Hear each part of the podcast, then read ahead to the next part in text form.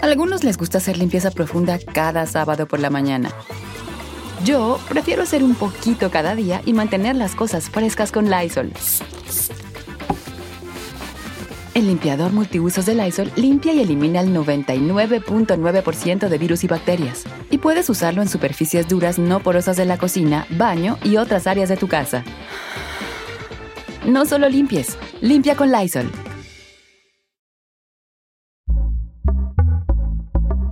Pitaya. Hola, ¿qué tal? ¿Cómo les va? Bienvenidos. Qué gusto saludarlos. Mi nombre es Felipe Cruz. Oigan, pues ahora sí, vámonos con esta historia, porque déjenme platicarles que aunque llevamos apenas ocho días de este año 2024, realmente lo estamos iniciando y sin embargo les podemos decir que ha sido un año muy, muy, muy intenso y con varias pérdidas que nos han sorprendido, ¿eh? Desafortunadamente, pérdidas de vida Miren, una de ellas, resulta que el actor mexicano Roberto Palazuelos ya había comentado desde diciembre del año pasado que su papá, eh, don Roberto Palazuelos padre, había, bueno, más bien estaba enfermo y el señor padecía cáncer en los huesos. Eh, esta, esta, enfermedad que además se llevó al cantautor mexicano Joan Sebastián. Pero fíjense ustedes que en el caso de don Roberto Palazuelos Rosenwald, eh, el, el papá de Roberto Palazuelos, que tenía 83 años, por cierto, al momento de, de fallecer. Fíjense ustedes que a él le diagnosticaron este tremendo cáncer de huesos desde el año 2020. Desde ese año ya estaba avisado. Incluso, fíjense ustedes que don Roberto Palazuelos, papá, él decía que emocionalmente, mentalmente, se estaba preparando para un fatal desenlace, porque él sabía perfectamente que su enfermedad era tremenda, tremenda, y que hiciera lo que hiciera, pues sabía hacia dónde lo iba a llevar esta tremenda, tremenda enfermedad. Y fíjense que el cáncer le avanzó muy, muy, muy rápido y fue el 4 de enero, fíjense nada más, el 4 de enero que el señor Roberto Palazuelos, papá, murió. Ahora, lo mencionamos aquí, aunque él directamente no perteneció a la farándula, no perteneció al espectáculo, pues sí, sí fue eh, el padre de Roberto Palazuelos, que como sabemos es muy metido en el asunto empresarial, en el asunto político, pero también en el asunto de espectáculos, ¿no? Roberto Palazuelos, pues es un hombre que siempre da mucho de qué hablar y toda su familia, que tiene mucha tradición, sobre todo en el asunto de los abogados, eh, han estado muy pegados también al tema de la televisión y de todo lo que tiene que ver con, con espectáculos. Así es que le deseamos a pronta recuperación y resignación a eh, Roberto Palazuelos Jr., junto con toda su familia, y el eterno descanso de don Roberto Palazuelos, papá.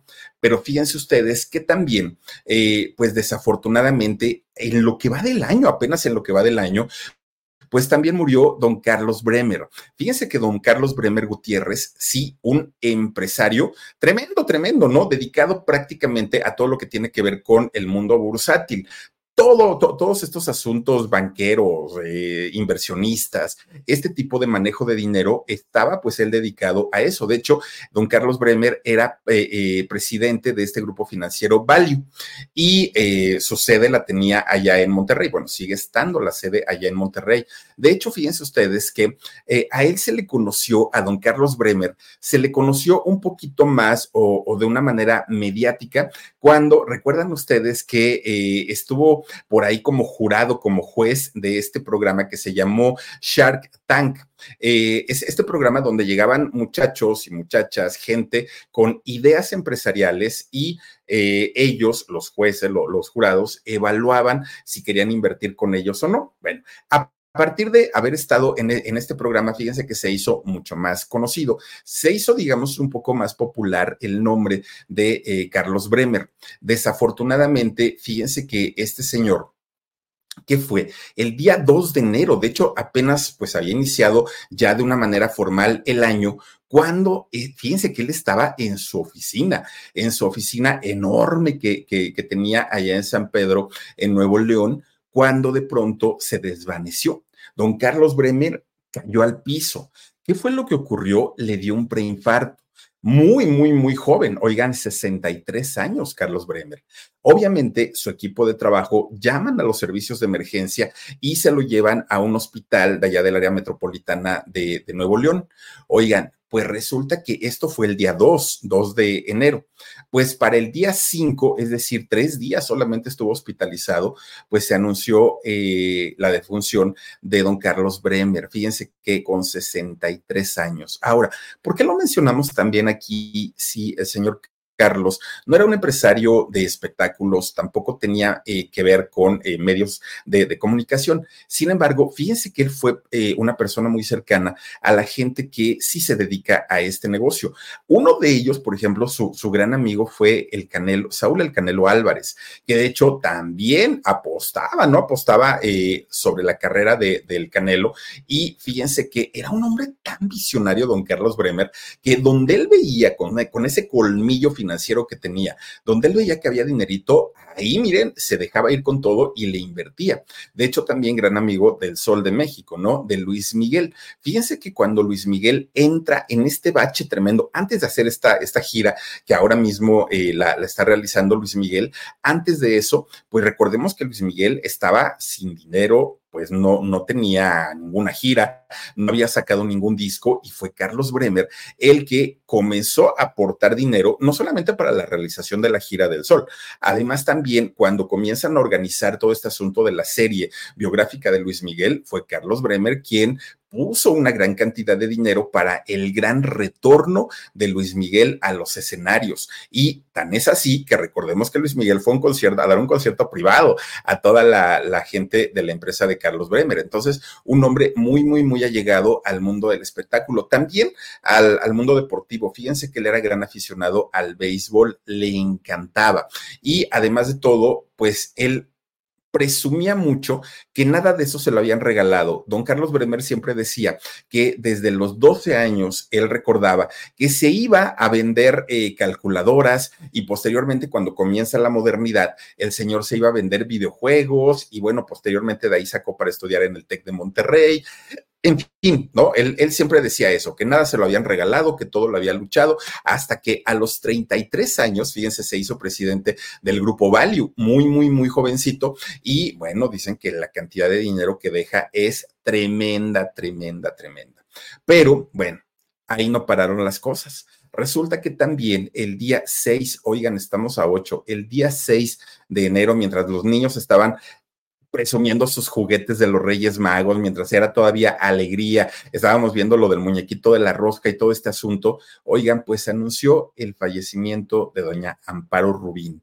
Fíjense nada más, una, una mujer que no solamente fue compositora, no, Sí, claro, compuso muchas canciones y muchas de ellas muy exitosas, pero además también fue cantante, grabó discos, doña Amparo Rubín, también fue productora y como productora, Amparo Rubín, fíjense que ella Ah, hizo que las disqueras la contrataran como productora para que ella produjera las canciones que había escrito. Es decir, muy inteligente y muy visionaria. Pero también fue representante artístico, aunque como representante de artistas, uy, le causaron unos dolores de cabeza tremendos a doña Amparo Rubín, que en paz descanse. Y ahorita les voy a decir, porque fíjense que Amparo puso de rodillas a Raúl Velasco así de ese tamaño y de ese nivel era el poder que llegó a adquirir en Televisa Amparo Rubín, que además era profesora de música. Pero ¿cómo es que Amparo Rubín, una muchachita sencilla, una muchachita, una muchachita de provincia, logra convertirse en una personalidad muy importante de Televisa, aunque a la sombra, hoy les voy a platicar toda, toda, toda esa eh, historia. Su nombre real, María Amparo Rubín Tagle. Fíjense que ese es el, el nombre con el que pues se le, se le registró oficialmente, ¿no? Estaría cumpliendo 69 años, 69 años, doña Amparo Rubín, una mujer, híjole, de las más talentosas. Fíjense que yo recuerdo a doña Amparo Rubín claro, con sus respectivas diferencias, con doña Lolita de la Colina, otra gran compositora de, nuestro país, en nuestro México, y, realmente de estas compositoras que dejaron éxito tras éxito tras éxito.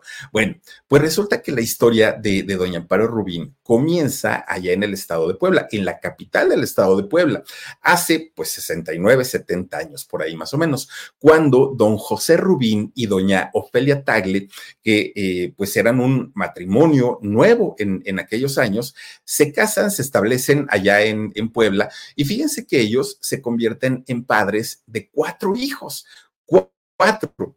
Una de ellas, Irma, la otra de ellas, Coral, José Ángel, que José Ángel es el padre de Eric Rubín, y Amparo. Esos fueron los cuatro hijos que eh, este matrimonio tuvieron. Ahora, fíjense que en el caso de, de José Ángel, el hermano de Amparo Rubín, siempre fue un rockero de corazón desde niño, desde chiquito. De hecho, cuando eh, don José Ángel cumple 15 años. A algunos les gusta hacer limpieza profunda cada sábado por la mañana. Yo prefiero hacer un poquito cada día y mantener las cosas frescas con Lysol.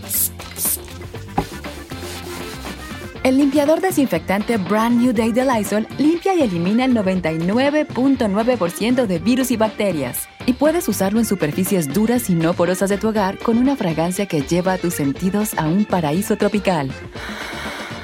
No solo limpies, limpia con Lysol tenía tan arraigada la música en su corazón que crea un grupo musical, un grupo de rock, obviamente, a los 15 años. Posteriormente, ya cuando se comienza a dar a conocer eh, José Ángel como un, músico profesional, fíjense que formó parte de los rebeldes del rock. ¿Se acuerdan ustedes de los rebeldes del rock y Johnny Laboriel? Uy, cantaban, pareces una rosa, bonita y olorosa. Ah, bueno, es eh, ese grupo de los rebeldes del rock, muy conocido en la época del rock de los 60, tenía varios integrantes y uno de ellos era José Ángel, hermano de Amparo Rubín. Posteriormente deja este grupo, José Ángel, y eh, entra a los Rocking Derbies. Fíjense que eh, en este grupo, José Ángel era de los más populares y tenía su, su buen, pues, bandada de fans. Fíjense nada más. Es decir, él era ya todo un rockero. Obviamente, él, José Ángel, tenía mucho en común con su hermanita Amparo. ¿Por qué? Porque los dos amaban la música. Amparo y José Ángel eran uno solo, se entendían, amaban la música, eran pues prácticamente como almas gemelas, ¿no? Siendo hermanos. De hecho, fíjense ustedes que eh, Amparo, siendo, siendo pues una niña, siendo muy, muy, muy chiquita, y viendo que su hermano José Ángel pues andaba en este asunto de los rock and rolleros, le pide a sus papás que por favor le compraran una guitarra. La niña quería tener una guitarra y los papás se la compran. Fíjense ustedes que la mamá, es su mamá, ¿eh? la mamá quien se da cuenta que en realidad no era un capricho de la niña, que no era solamente el, decir, ay, pues quiero, compren una guitarra para jugar y ya luego la voto por ahí. No. Fíjense que eh, la mamá de Amparo se da cuenta que era una pasión que la niña tenía y que tenía ese talento para poder, y la sensibilidad, ¿no? Para poder sacarle notas muy bonitas a la guitarra. Pues ahí va la mamá a hablar con el esposo y a decirle, oye, ¿ya escuchaste que la niña con su guitarra hace maravillas? Canta, baila. Bueno, la niña es muy talentosa. ¿por qué no la metemos a clases de música? Mira, sin que ella estudie música, es muy buena. Imagínate ya teniendo pues eh, una, una base, una base musical, seguramente va a ser maravillas, le dijo la señora al esposo, ¿no? Pues resulta que sí. Fíjense que muy chiquita Amparo Rubín comienza a tener eh, estos, pues, eh, estas clases de música y le iba re bien, ¿eh? Amparo, porque era de las alumnas más destacadas. Pero resulta que al poco tiempo, Amparo ya estaba eh, preparada, tan preparada musicalmente que incluso comienza a dar clases a otros niños. Hagan de cuenta que cuando los otros niños decían, es que no le entendía la maestra, decían, pero yo les puedo explicar, pero pues, les cobro, ¿no? Porque pues, la maestra nos está cobrando.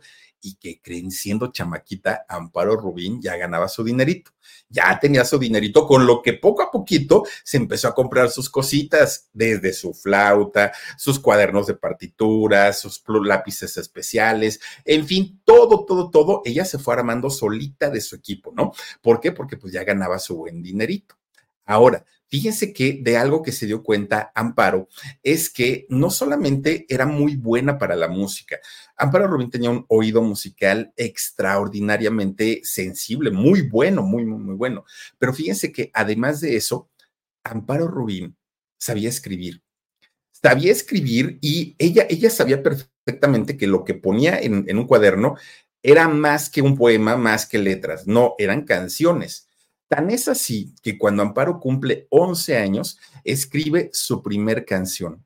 Su primer canción a los 11 años. Esta canción se llama En la Arena y es una canción que al día de hoy todavía podemos escuchar, que incluso se encuentra aquí en Internet. Fíjense que esa eh, canción de En la Arena la canta Lupita D'Alessio en uno de sus discos. Lupita D'Alessio, la leona dormida, cantando una canción de una niña de tan solo 11 años. Imagínense ustedes, para una niña lo que representa que un artista del tamaño de Lupita D'Alessio le cante una canción. Obviamente era algo bastante, bastante grande para una pequeñita, ¿no? Como, como lo era Amparo Rubí. Bueno, era la clásica chamaquita compositora que sin importar a la hora del día que fuera, le llegaba una idea a su cabecita e inmediatamente prendía la luz, corría por el cuaderno, agarraba una pluma y se ponía a escribir.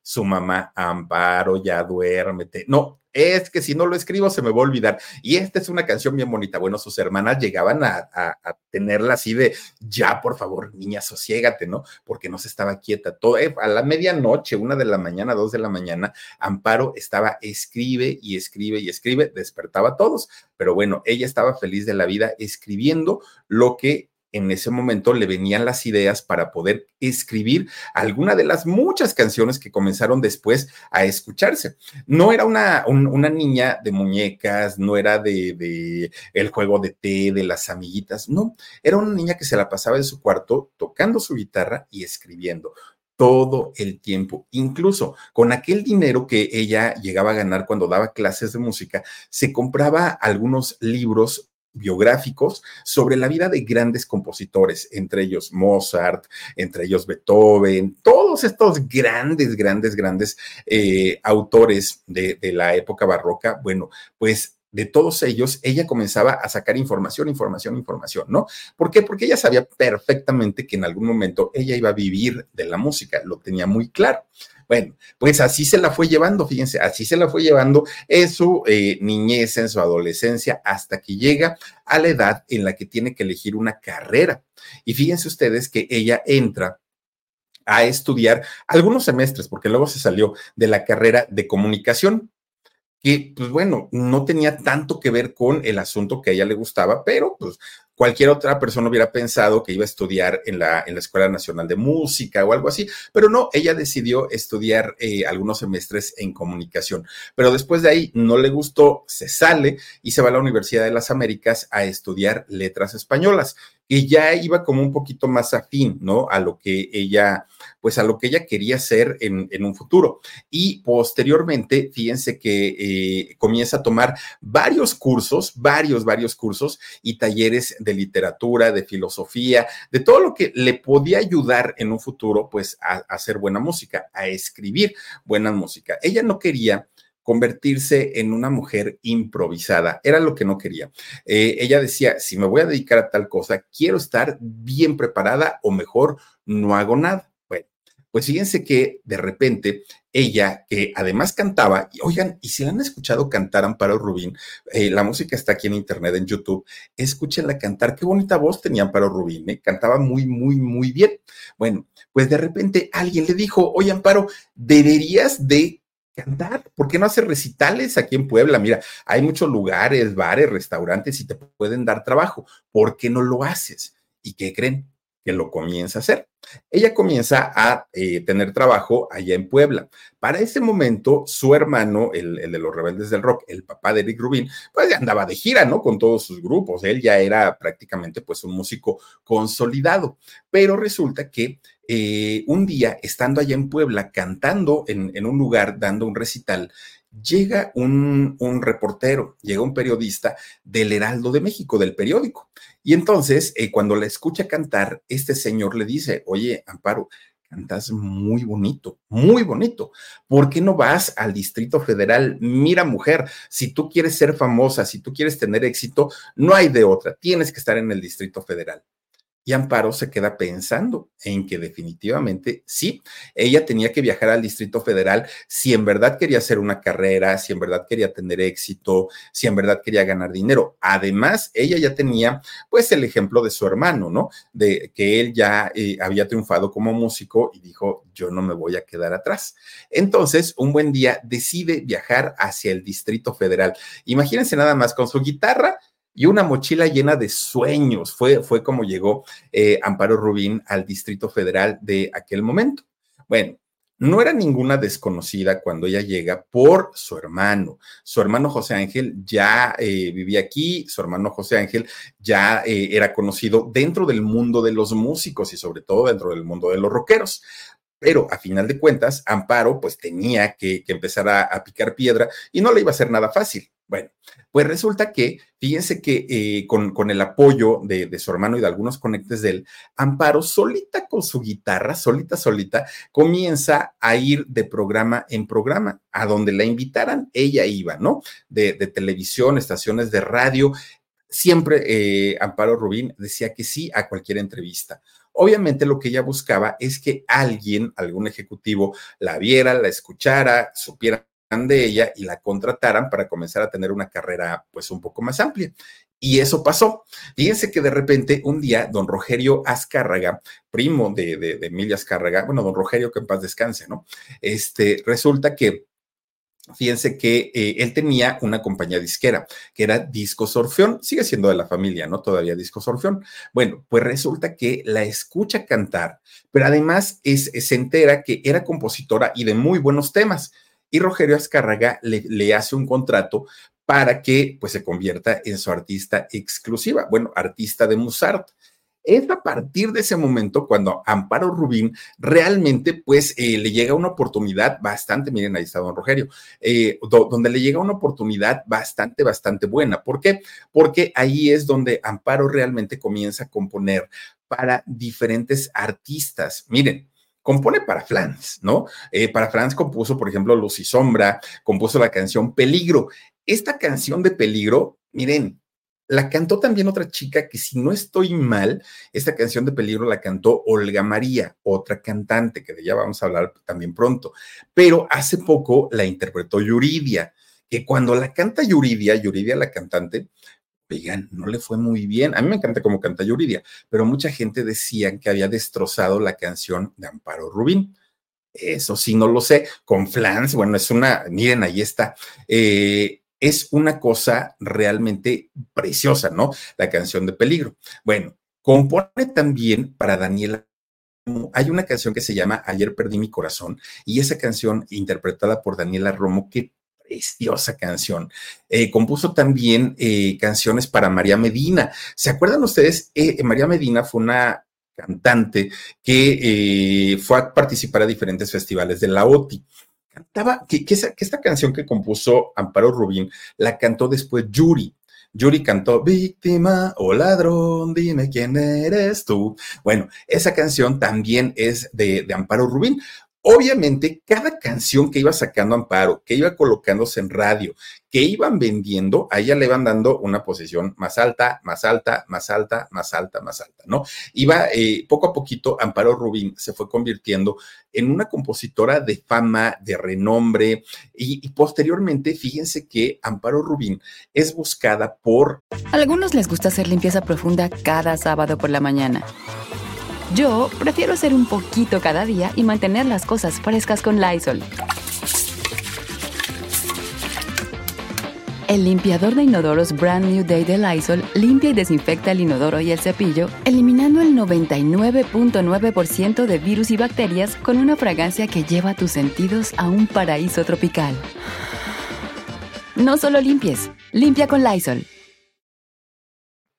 Memo Méndez Yu que Memo Méndez Guiú, también gran compositor de pues muchos de los éxitos de Timbiriche, de muchos. O también hay eh, otro compositor, Luis eh, Mircoli. Fíjense que también con Luis llegó a hacer algunas colaboraciones Amparo Rubín. Bueno, algunas de, sus, de las canciones que escribió Amparo las cantaban otros artistas, pero otras canciones ella misma las cantaba.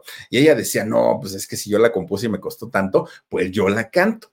Pero fíjense que cuando de pronto había alguna, eh, algún artista que le pedía a Musart, ¿no? Canciones de, de Amparo Rubín, Amparo decía, ok, yo le doy una canción al artista que quieran, pero con una condición, que además me dejen producirla. Porque si yo la produzco, tengo la garantía de que la canción va a sonar como yo me la imaginé, como yo la creé. Y de esa manera, Amparo comienza a aprender a negociar, lo cual no es nada sencillo y menos a esos niveles con ejecutivos, con dueños de compañías disqueras, no es algo pues tan tan fácil. Y resulta que eso la lleva a convertirse en representante artística. Fíjense que eh, Amparo Rubín cuando comienza a representar tuvo eh, algunas buenas, pero también muy, muy, muy, muy, muy malas eh, experiencias.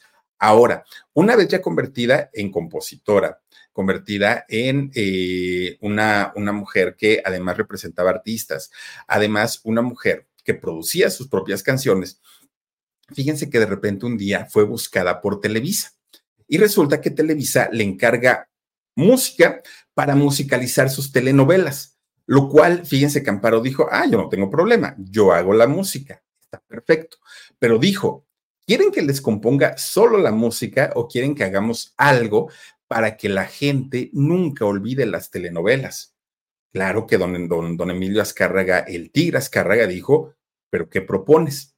Fíjense que crea un método, Amparo Rubín, para hacer que los personajes que salían en, en, las telenovelas fueran recordadas toda la vida por el público. ¿Cómo lo iba a hacer? Teniendo cada personaje su propia música, algo que no se había hecho ni en México, que era el principal productor de telenovelas, ni en ninguna otra eh, compañía de televisión, en ninguna.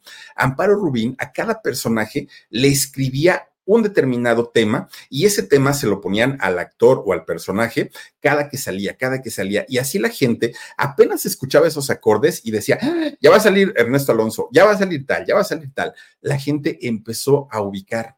Posteriormente, fíjense que eh, Amparo Rubín comienza a escribir también temas para telenovelas.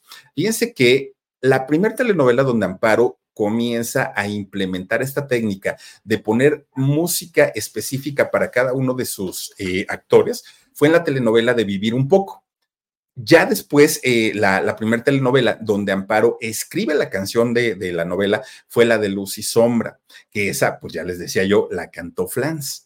Amparo llegó a tener tanto peso y tanto poder en Televisa que era de, fíjense, ella sin ser actriz, sin ser, pues nada relacionado a la, mm, pues digamos, a, las producciones directamente, tenía la vara muy alta con Emilio, con el Tigre Azcárraga. El señor la quería mucho, pero por esto que ella implementó ahí en, la, en, la, en las telenovelas. De repente un día, fíjense que Amparo comienza a representar a un muchacho, a representar artísticamente a un muchacho, a un muchacho que pues le pidió permiso, obviamente al Tigre Azcárraga, para llevarlo al programa Siempre en Domingo. Resulta que Amparo vende a este muchacho como uno de los pues, futuros, ¿no? Eh, cantantes más importantes de, de México. Y resulta que, fíjense nada más, este muchacho era nada más ni nada menos que el zorro. Recordarán ustedes a este eh, personaje que se ponía colas de zorro y que andaba con, un abrigo también de zorro, muy estrafalario, muy, muy, muy estrafalario, y realmente tampoco era un gran cantante. Yo no sé por qué Amparo pues lo, recomendó o lo representó, pero finalmente ella fue la que, la que lo llevó. Cuando Raúl Velasco ve que pues se le estaba cayendo el rating porque pues el zorro nomás no jaló ni para atrás ni para adelante, pues claro que salió, cayó al zorro, le dijo que no servía, que no era bueno para ese negocio. Y Amparo Rubín, que estaba ahí en ese siempre en domingo, miren, con unos ojos de pistola que veía a Raúl Velasco, ¿sí? Porque no daba crédito cómo le estaba pues quitando mérito a su representado, al zorro. ¿Qué hizo Amparo Rubín? Pues, ¿qué creen? Ahí va con Emilio el Tigre Azcárraga a quejarse. Oye, Emilio, mira que yo estoy presentando a este muchacho que es muy bueno, que no sé qué, y ve nada más lo que está haciendo este señor, que todos sabemos que Raúl Velasco destruye carreras, eso lo sabemos. Pues imagínense, por primera vez en su vida, por primera vez en su vida, resulta que Raúl Velasco a la siguiente semana tiene que salir a disculparse, a disculparse y a decir, no, pues es que no, no, no, no me di el tiempo, ni me di la oportunidad de, este, pues de escucharte bien, pero pues vamos a ver, a lo mejor si pegas, a lo mejor si se dobló Raúl Velasco lo que nunca, nunca habíamos visto a un, Raúl Velasco ofrecer una disculpa y lo hizo con el zorro y no, no lo obligaron, eh, digamos, eh, los ejecutivos, fue directamente el patrón, fue el jefe y fue directamente por petición de Amparo Rubín. Claro, desde ese momento, pues, pues ya no fue de su gusto, ya no fue de su, de, pues agrado, ¿no? Amparo Rubín, porque pues lo había hecho quedar mal ante millones, porque en esos años sí hablábamos de millones de espectadores para siempre en domingo. Pero bueno, oigan, antes de que se me olvide, y perdón que haga un paréntesis aquí en la, en, la transmisión, oigan, fíjense que eh, está ya en, en podcast un híjole, es, que este cuate de verdad, yo, yo lo admiro mucho por los contactos que tiene, por la cantidad de gente que eh, mueve, ¿no? Eh, a su alrededor, y me refiero a Carlos Jiménez, que a Carlos Jiménez la gran mayoría de nosotros lo ubicamos como C4. Fíjense que C4 está eh, pues recién abriendo su podcast y eso me da muchísimo gusto. Me dice, ay, Filip, no seas gacho, si puede, recomiéndale a toda la gente que nos hace el favor de vernos que ya estamos en Sin Ley. Sin Ley es el podcast de eh, Carlos Jiménez de C4 y ahí qué es lo que presenta, bueno, presenta todas las exclusivas y recuerden que si hay alguien que se adelanta a todos los hechos es Carlos Jiménez, sea en Twitter, sea en cualquier red social, eh, C4, pues de dónde saca toda la información, solo él sabrá, pero es el primerito en decirnos todo, referente a todo lo que ocurre de Nota Roja eh, en México, no solamente en cuestión de espectáculos, en todo. Y de hecho, le dije a Carlitos, pues yo con todo gusto y con todo cariño puedo eh, hablar a la gente de tu podcast, pero qué mejor que lo hagas tú. Entonces me dijo, ay, pues invítame, le dije, pues vente para acá eh, esta semana que empezamos y viene el jueves, viene este Carlitos Jiménez C4, me va a dar mucho gusto recibirlo por aquí para que nos platique sobre este proyecto, sobre este podcast que está abriendo y el cual se llama Sin Ley. Ahí está eh, la recomendación, ojalá tengan ustedes la oportunidad de escucharlo. Si les gusta, lo siguen escuchando y si no, pues ya que lo hacemos, ¿verdad? Te mandamos un abrazo, mi querido este, Carlitos Jiménez C4 y todo el éxito del mundo en este podcast que estás recién abriendo. Bueno, retomando con, con la historia. Oigan, pues fíjense entonces que Raúl Velasco queda muy dolido, muy herido con Amparo eh, Rubín, obviamente porque se sintió muy, muy, muy eh, humillado. Pero bueno, pues finalmente él porque lo exigió Amparo, pues se tuvo que, disculpar en ese momento, ¿no? Pero fíjense que, como sea, Amparo Rubín, sí, claro, una mujer con éxito, una mujer con eh, fama, una mujer con dinero, una mujer que prácticamente podríamos decir que lo tenía todo. ¿Saben cuál era el problema que comenzó a vivir Amparo Rubín? El problema es que ella tenía 35 años cuando de repente comienza a ponerse mal de salud ella no sabía qué era lo que pasaba, ni qué sabía, ni, qué era lo que le ocurría. Fíjense que ella comienza a mm, padecer un síndrome llamado el síndrome de Steven Johnson, que es una cosa muy dolorosa en la piel. Eh, por, lo que yo estuve leyendo, incluso viendo entrevistas de gente que padece eh, este síndrome, oigan, dicen que todo comienza como, como si fuera una gripa. Y esa gripa comienza con el escurrimiento, dolor de cabeza, dolor de cuerpo, pero después en alguna parte en la que va a ser afectada comienza a salir un salpullido. Y ese salpullido se va haciendo así como más grande, uh, hagan cuenta, así como se va haciendo más vistoso y posteriormente eh, comienza a dar mucho dolor y mucha comezón. Después de la comezón, la parte de donde todo, de, donde salió el salpullido, se les, eh, les causa necrosis entonces hagan de cuenta que toda la piel comienza a morir, se empieza a poner de color eh, totalmente oscuro y posteriormente la piel comienza a caer a pedazos y tarda mucho tiempo para cerrar la herida. Es algo, además de todo, penoso, es algo doloroso, pero dicen que es un dolor que no se soporta, algo verdaderamente terrible, terrible, ¿no? Bueno, Pues Amparo, a sus 35 años, enferma de, este síndrome y fíjense que era tanto, tanto el dolor que ella sentía y además gran parte de, de esta afectación a ella le dio en el rostro, Amparo Rubín. La tuvieron que internar en el Hospital Español. Estamos hablando que para aquel momento Amparo ya era una mujer famosa, ya era una mujer exitosa y tenía las posibilidades económicas para estar en un buen hospital, lo cual es muy bueno. Pero fíjense que cuando llega al hospital español, ella estaba tan mal, anímicamente, emocionalmente, estaba tan, tan, tan mal, que ella decía, pues que sí, estaba muy joven, pero ya, ya se quería ir, porque no quería salir con el rostro desfigurado, porque mucha de la gente que ha padecido este síndrome ya no logra recuperarse o quedan en muy malas condiciones. Amparo Rubín estuvo 30 días hospitalizada en este eh, eh, lugar que es el Hospital Español. Y fíjense ustedes que eh, al salir de, de ay, ay, Omar, parece que soy yo. ¿Quién es tú? Y ahorita que, lo vi, yo dije, ay, ¿a poco es el Philly?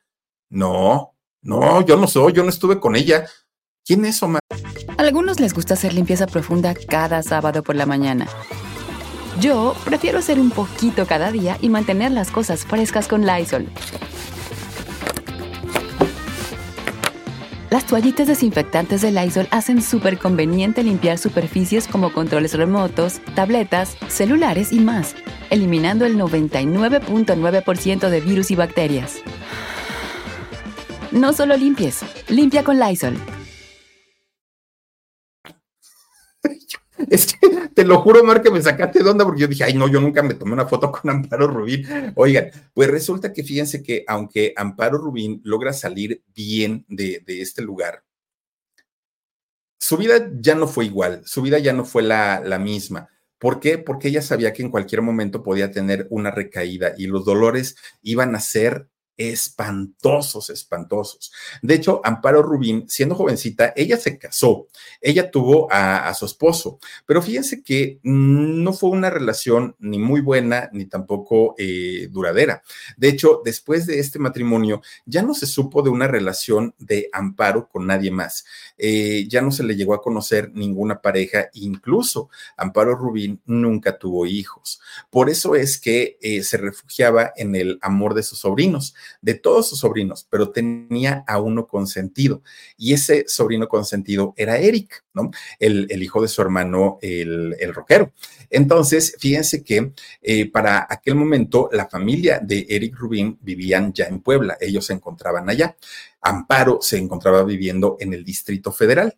Y fíjense que cuando Eric quiere eh, venir a vivir al Distrito Federal, que debía haber tenido 10, 11 años, por ahí más o menos, pues resulta que los padres de Eric deciden que no había mejor opción, que no había mejor alternativa que su tía Amparo para que pudiera llegar a la casa de ella ella era como su mamá postiza, ¿no? Lo quería muchísimo, muchísimo. Y Amparo lo recibió con los brazos abiertos. Bueno, pues de repente, fíjense que Amparo se iba a alguna velada o tenía alguna fiestecita en su casa y ella cantaba, sacaba su guitarra y se ponía a cantar y se hacía acompañar como segunda voz de Eric.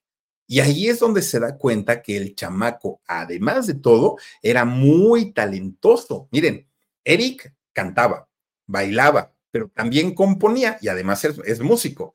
Bueno, pues resulta que dijo, a ver hijo, pues ya que estás viviendo aquí conmigo, ya que estamos en la casa, vamos a hacer algo te voy a lanzar como solista, dijo Amparo Rubín. Pero mira, vamos, vamos a planear todo lo que va a ser tu lanzamiento. No quiero que seas un artista más, no. Ahorita, ahorita en México, porque estamos hablando de los años 80, ahorita en México hay una estrella que es la más grande que tenemos y se llama Luis Miguel. Es un chamaco, es un adolescente y, pero fíjate, siendo adolescente, canta canciones como muy adultas, ¿Cómo ponen a un niño a cantar eh, dos enamorados, uno más uno, dos enamorados y canciones como de amor y desamor? No, a ti te quiero como que un poquito más niño, como que un poquito que disfrutes tu niñez, pero vamos a darle competencia a Luis Miguel. Esa era la idea de Amparo Rubín para su sobrino Eric ser la competencia directa para, para Luis Miguel. Incluso antes de que Eric llegara a vivir a su departamento, fíjense que Amparo ya tenía a un muchacho al que le había echado el ojo, a un niño, ¿no? Para que fuera el, la competencia directa de Luis Miguel. Pero al momento que Amparo lleva a la familia a firmar el contrato a la disquera, la familia no quiso firmar vayan ustedes a saber por qué. Y resulta que el contrato ahí se quedó. Cuando llega su sobrino Eric a vivir con ella, dijo, ah, pues este es el bueno. Y entonces ahí ya estaba todo listo para hacer el lanzamiento. Incluso Eric Rubin, siendo jovencito, grabó algunos temas que iban a venir en este disco de lanzamiento. Pero, ¿qué creen? Resulta que un día, que fíjense, estaban ya en, esas de lanzamiento, resulta que Amparo iba con su sobrino, con Eric y de camino se encuentran a María Elena Galindo, a la gordita Galindo, hermana de Tina Galindo, ¿no? Que era la, la manager, la representante de los Timbiriches. Y entonces, pues ya la gordita le pregunta a Amparo, oye, ¿y a dónde vas? ¿Y a dónde vas con este chamaco? No, pues es mi sobrino y fíjate que lo, lo, voy a llevar porque estamos grabando, porque va a ser un disco, bla, bla, bla. Ay, qué padre, ¿a poco cantas? No, pues que sí. A ver, canta, me dijo la gordita Galindo.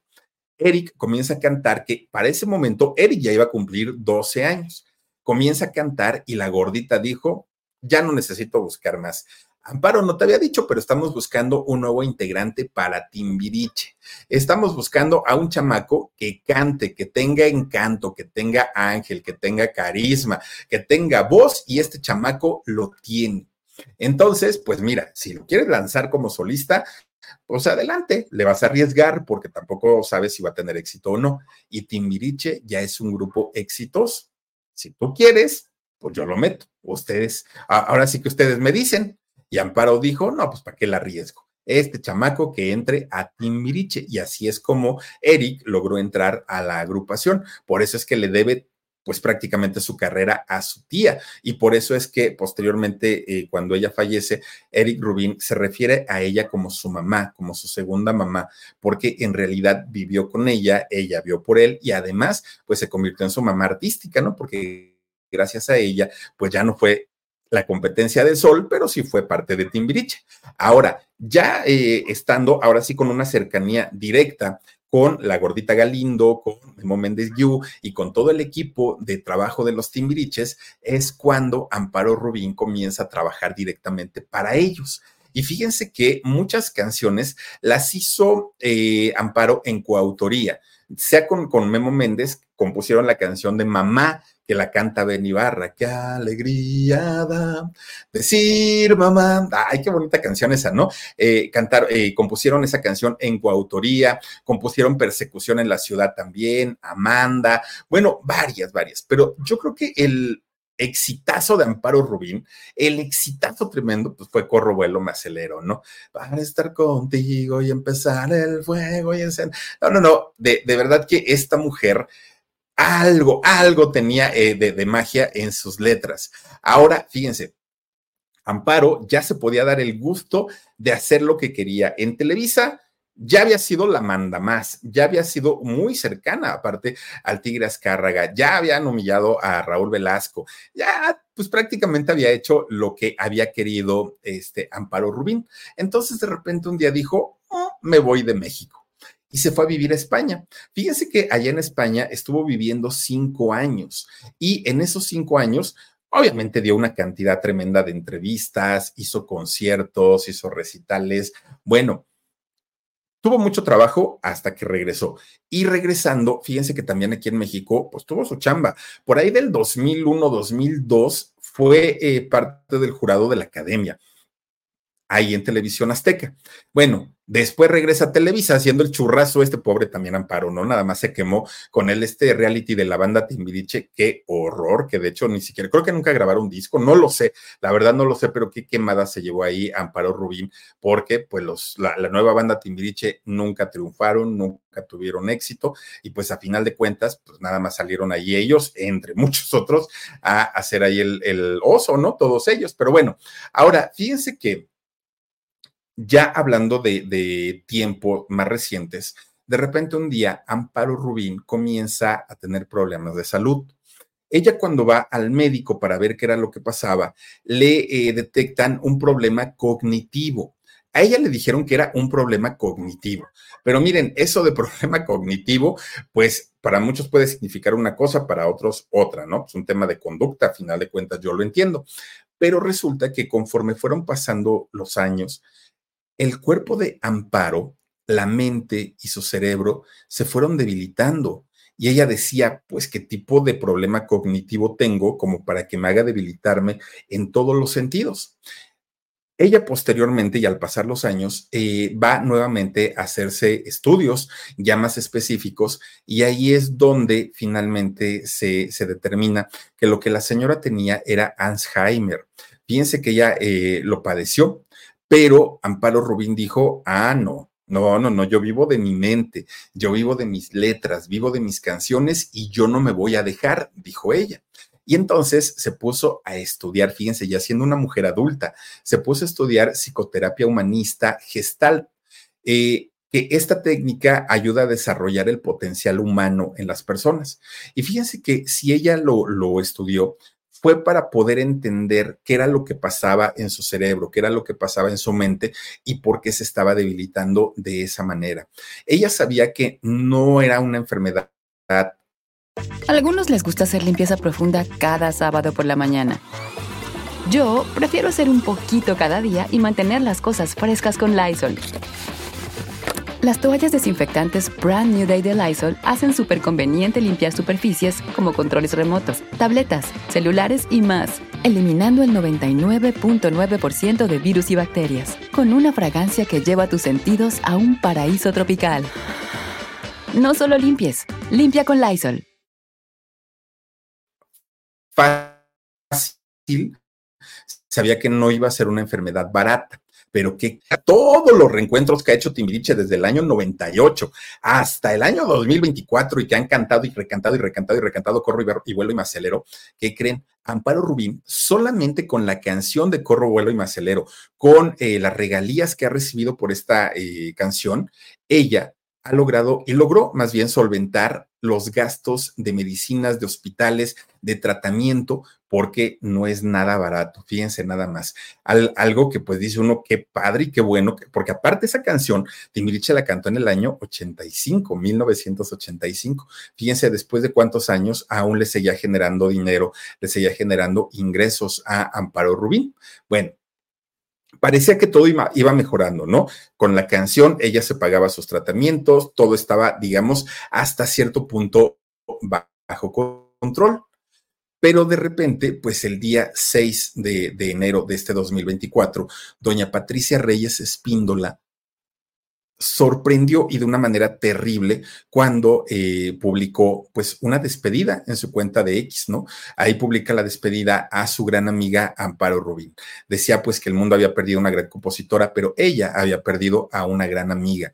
Obviamente para muchos sí fue así como de qué está hablando Patricia Reyes Espíndola. De, entrada, yo por lo menos no sabía que había una amistad con Amparo Rubín y Patricia Reyes Espíndola. Segundo, ¿por qué lo tenía que anunciar ella? Ya después Eric Rubín sí también lo, lo confirmó y no solo lo confirmó, también le dedicó unas palabras bastante, bastante bonitas a su tía pero eh, lo cierto es que fue gracias a Patricia Reyes Espíndola de cómo nos enteramos del fallecimiento de doña Amparo Rubín. Ahora, fíjense que ella, como ya les decía, no estaba casada, eh, había sido divorciada, además no tenía hijos pero en sus últimos momentos en los que ella se estaba despidiendo de la vida, fue acompañada por sus sobrinos, por sus primos y por sus hermanos. Es decir, no, no fue una mujer que muriera en la soledad, una mujer que muriera en el abandono, para nada. Eh, algo que sí llama mucho la atención es que el velorio se llevó a cabo en esta funeraria que últimamente los famosos han, ah, la han utilizado, que está ahí en San Jerónimo, y fíjense que lo que llama mucho la atención es que prácticamente estuvieron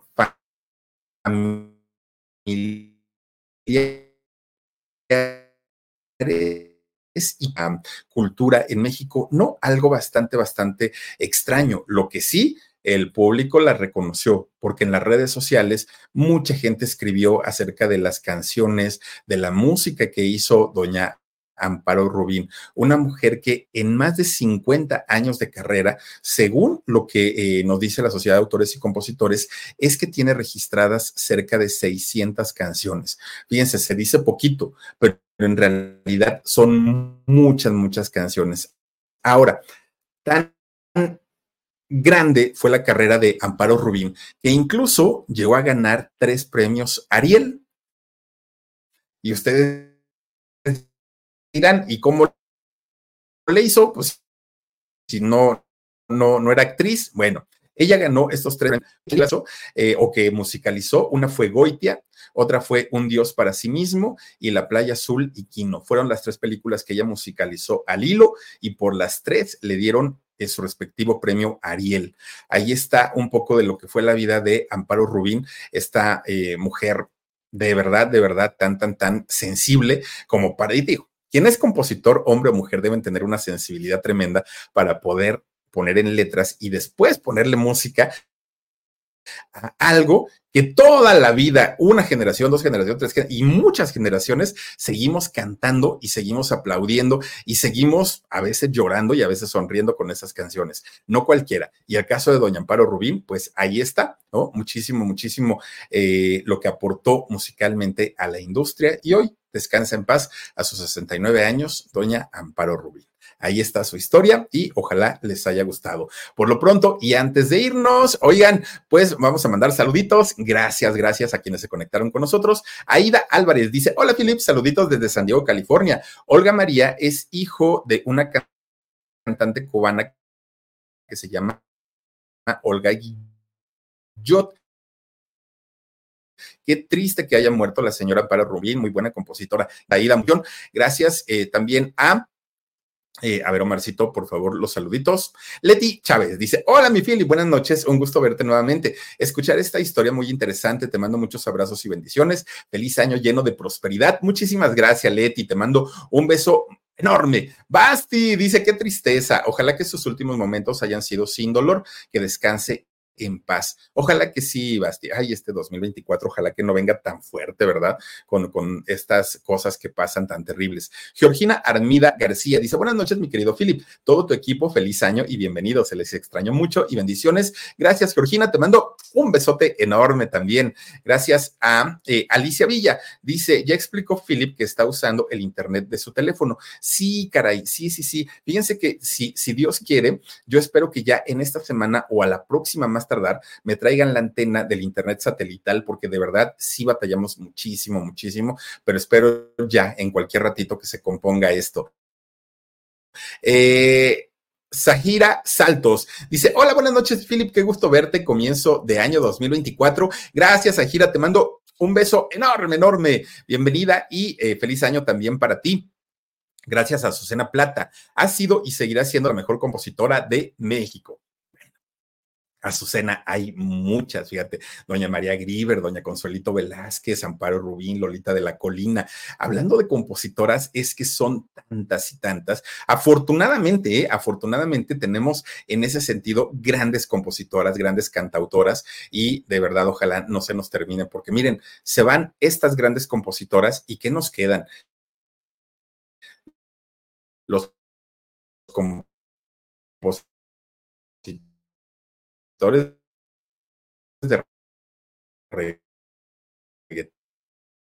¿Qué nos queda, Bella Cat? Ay, Dios mío.